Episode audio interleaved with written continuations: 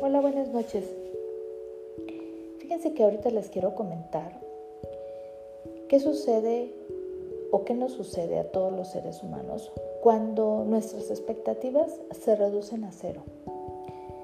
Pues fíjense que realmente apreciamos todo lo que tenemos, porque de otra manera no lo apreciamos de, o sea, lo tenemos y no lo vemos. Entonces, no quiero pensar que la satisfacción en la vida depende en gran parte de lo que la persona espera recibir de esta, porque nosotros bien cómodamente siempre estamos esperando, esperando y el que espera desespera, esperando ver qué pueden hacer por nosotros, qué obtenemos de lo que hacemos. Y pues cuando las cosas no dan resultado o no resultan lo que nosotros eh, habíamos esperado, wow, ¿no? Ahí es donde nos vemos en tremendo dilema. Entonces, yo he pensado siempre en aquellas personas que, les dicen que tienen una enfermedad y que van a, perder la vida, que van a, morir eh, muy pronto, ¿no? Eh, su vida como que adquiere un significado.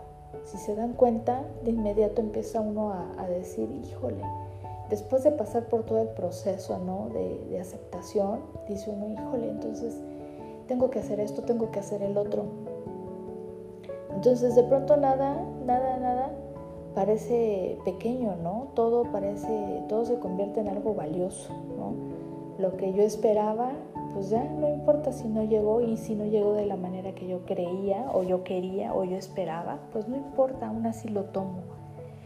Entonces, eh, es muy contrastante cuando vemos a aquellas personas que creen que la vida les debe algo, ¿no? Aquellos que están peleados con el mundo, hasta con ellos mismos.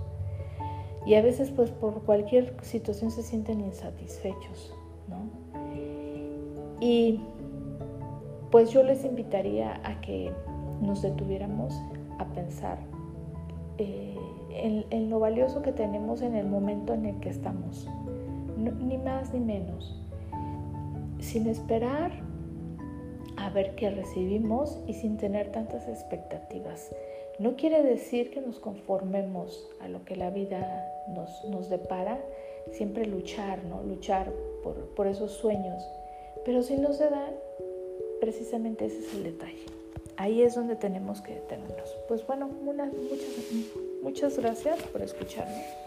Y finalmente, pues seguiremos en este camino.